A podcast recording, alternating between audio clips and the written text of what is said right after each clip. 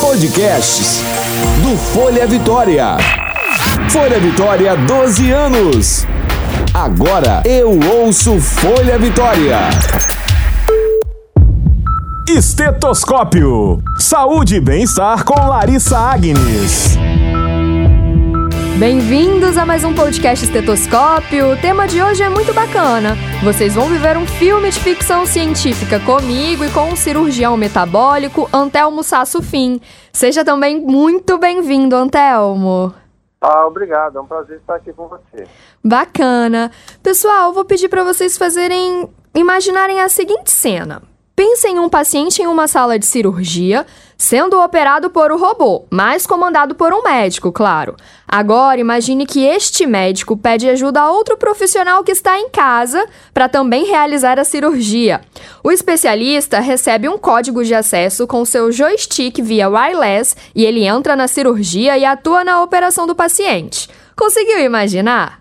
Não, eu não tô pirando e essa é a chamada medicina do futuro, que está mais perto de nós do que nós possamos imaginar. Mas vamos deixar esse assunto para quem entende, né, Antelmo? Conta pra gente aí essa novidade, o que, que é essa cirurgia robótica, se ela realmente será possível. Sim, a cirurgia robótica começou em 1995, né? Começou nos Estados Unidos, já tem bastante tempo, mas a gente só está ouvindo agora porque Agora que ela, tá, ela está tendo uma, uma aplicação prática, né? O que a gente vê hoje da, da medicina robótica é o médico sentado ao lado do, na sala ao lado de cirurgia, né? Uhum. Utilizando um equipamento, igual você falou, um joystick.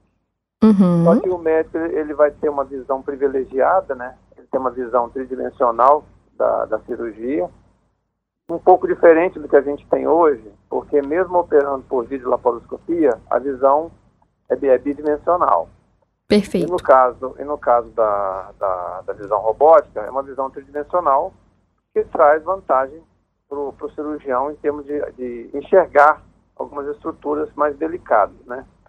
Então essa, essa medicina de hoje, na robótica, é o médico operando ao lado e o robô vai repetir o, o, os movimentos do médico, do, que o médico faz, que o cirurgião faz, né? Uhum. Lá na sala de cirurgia. Então, é assim, você mexe com a mão aqui e o robô repete lá, né? Uhum. Isso é, traz uma, um conforto para o cirurgião, porque ele fica sentado numa situação é, confortável, pode parar quando ele quer, né? E o robô fica ali esperando os comandos do, do médico. Perfeito. Essa, essa medicina está evoluindo hoje para a gente ter um robô que, ao mesmo tempo, vai também transmitir uma imagem de tomografia, que é a chamada realidade aumentada. Então, além de você estar vendo na tela tridimensional, você vai ter do lado uma tela paralela mostrando uma tomografia do paciente. Antelmo, quando a gente fala que um outro médico pode participar também é, desse procedimento, por exemplo, estando na casa dele, ele já fica de stand-by, ele recebe um sobreaviso, como que funciona isso? Pois é, essa foi a pergunta que eu fiz para o palestrante uhum. no último evento que a gente foi do encontro. Ele falou o seguinte, que realmente o cirurgião pode estar numa dificuldade de tomar uma decisão, né? e queira agregar mais pessoas. Perfeito. Ou então, o, o, auxiliar lá, que estava na sala de cirurgia, auxiliando, ou mesmo no, no robô do lado, estava auxiliando, passou mal. Você precisa de um outro para ajudar. Você pode assessorar, acessar o outro cirurgião. Ele falou, olha, isso é totalmente possível, a gente pode viabilizar isso, a gente tem como viabilizar, é viável, mas não é uma coisa que vai acontecer todo dia. Mas o interessante que, que, a gente pode imaginar é que você começa a colocar um, uma pessoa que está distante para participar de uma cirurgia real. Né? Ou seja, ele tem uma participação virtual. Ele está longe e seria telecirurgia. É uma, uma situação especial. Antelmo, talvez é até um caso de um médico que é tão bom também quanto naquele procedimento, quanto aquele que está operando, e aí eles podem atuar em conjunto, mesmo que, no caso, se a distância é, no lado físico seria uma dificuldade para esse médico comparecer, é uma forma dele poder estar tá participando dessa cirurgia mesmo que à distância, né? Então, essa, essa barreira física não existiria. não existiria. Quer dizer, isso a gente não, ainda não usa. É, é perfeitamente é, factível, né? Pode uhum. fazer isso ainda hoje, mas não se usa totalmente todos os dias. Não é uma coisa assim usual, mas pode acontecer. E o legal é que esses avanços que, que estão vindo, né? Eles vão melhorar, é, vamos dizer assim, a, a facilidade da gente ter acesso a auxílio remoto, né? A pessoa Sim. pode ajudar mesmo não estando presente. Isso eu acho muito interessante, eu acho que é o futuro mesmo. É, e quais são esses procedimentos assim? Tem como a gente listar alguns que já, já estão na ideia de que possam ser feitos a partir da cirurgia robótica? Então, excelente pergunta. É, teoricamente, a cirurgia robótica pode realizar qualquer procedimento dentro do abdômen, Bacana. no tórax, no cérebro, etc. Agora, como um procedimento caro, que o robô exige pinças especiais, num preço especial, a gente tem estudado hoje até que ponto o robô é necessário e é melhor que o cirurgião fazendo a cirurgia. Então, alguns pontos a gente já tem certeza. É, nas cirurgias de pelve, por exemplo, que vai operar um, uma doença do endométrio, uma endometriose, por exemplo, o robô pode ajudar porque a posição que o robô fica é muito mais fácil para o cirurgião operar sentado longe do que ele ficar ali naquela, na pelve, trabalhando na pelve feminina ou masculina. Entendi. Bem como também traz um maior conforto nas cirurgias de, de próstata, né? E algumas cirurgias ainda o robô não consegue ser superior ao ser humano, mas é uma questão de tempo, assim, a gente está vendo que vai evoluindo, tem novas plataformas, né? As plataformas mais modernas ainda, que estão para serem lançadas a partir do ano que vem, né? Elas já não tem mais essa, esse cirurgião operando do lado. O robô já aprendeu a operar e o médico então vai controlar o robô que está fazendo uma cirurgia. É interessante isso, né? Uhum. Um, isso realmente vai, vai ser uma, uma, uma revolução. Mas como toda tecnologia que está no início, a gente espera todo um estudo, aplicabilidade, viabilidade econômica para chegar para todos os pacientes. Mas não quer dizer que o robô vai estar sempre melhor do que o cirurgião. Tem condições ainda que o cirurgião, em determinadas situações, ele consegue é, um desenvolvimento, um, uma amplitude de movimento que o robô ainda não consegue. Perfeito. Então, então nem tudo que, que, se diz que é robótico é, é, assim, é melhor do que o ser humano. Legal você falar disso, Antelmo, porque recentemente você esteve, né, num congresso em São Paulo que foi justamente criado para poder falar sobre essa medicina do futuro e sobre Exato. a robótica. E aí per a pergunta que fica para muitas pessoas quando a gente fala sobre a cirurgia robótica, né, da daquele contato do humano com o robô, é justamente a relação médico e paciente.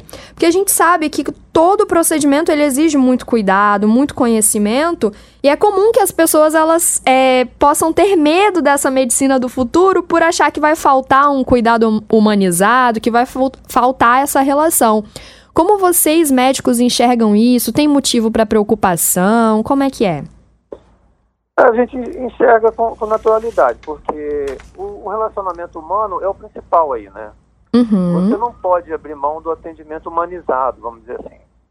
Porque senão você chegaria aí, tipo lá, não sei, abriria seu laptop e sairia, da, sairia dali com uma, uma, uma, receita, né? Sim. E, e falta muita coisa, porque o atendimento humanizado, você vai avaliar o paciente como um todo, você vai avaliar como ele está psicologicamente, as reações do paciente, até uma leitura é, corporal do, do, paciente quer dizer muita coisa, né? Uhum. Porque a gente também, o ser humano, ele não é só vítima de doenças físicas, né?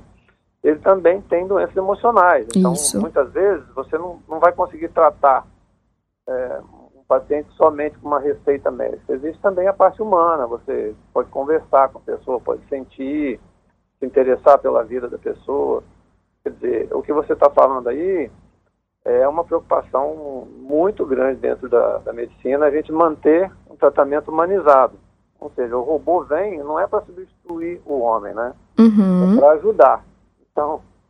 É para agregar ali, no agregar. caso, né, uma participação Exatamente. e até trazer essas melhorias mesmo para o procedimento. Exatamente. E o que a medicina também a gente toma muito cuidado é que ninguém quer que os pacientes passem a pagar desenvolvimento de uma tecnologia sem necessidade, ou seja, você vai usar um método só porque está usando sem nenhuma uma vantagem para o paciente e, e, o paciente vai ter um, um custo é, simplesmente porque o nome robótica. Né? Então, também uhum. tem que ter uhum. cuidado, a gente toma muito cuidado em, não, não fazer uma, uma, banalizar uma situação que é, só teria indicações para situações especiais. Então, cabe muito assim a classe médica, nós cirurgiões, sabemos os, os limites do que a gente está usando. Não é porque é caro ou porque é novo e vai ter vantagens em tudo. Então, algumas coisas a gente tem discutido onde é que vale a pena a gente investir, trazer um robô para utilizar para o paciente. É, é, uma coisa bem consciente. Não é assim, ah, porque o robô sempre vai ser melhor. Não, não é verdade. Ainda não chegamos nesse ponto. Ainda não Entendi. Nesse ponto. Antelma, legal você falar sobre essa questão da viabilidade, dos custos, né? Porque quando a gente estuda essas técnicas assim, na verdade, é, tem conhecimento sobre isso, é claro que na saúde privada, quando isso acontecer, vai estar tá incorporado ali. Mas vocês, é, como médicos, já estão discutindo sobre essa questão da incorporação da robótica no SUS, de levar isso para o Ministério da Saúde, como que é? Pois é, essa discussão no Brasil ainda não, não existe. Uhum. Ela existe no, nos Estados Unidos. Tem muitos robôs, né? Bastante Sim. robôs, que são robôs de uma geração que a gente chama. Cada, cada é, ciclo de lançamento de robôs, eles vêm com maiores é, maior tecnologia, mais aperfeiçoados, né? Perfeito. Então a gente chama assim de primeira geração, segunda geração, etc. Então, as gerações de robôs atuais, elas começam a ter é, uma maior influência em determinados procedimentos. Então, pode ser que depois de finalizar esses estudos, né, de se comprovar aonde que o robô pode ser mais eficiente, que o SUS realmente se interesse pelo, pelo tratamento com, com a robótica, simplesmente porque é melhor, não porque assim está sendo indicado de uma maneira acompanhando o marketing. Então, essa responsabilidade que a classe médica toda tem, não, não, só os cirurgiões, né?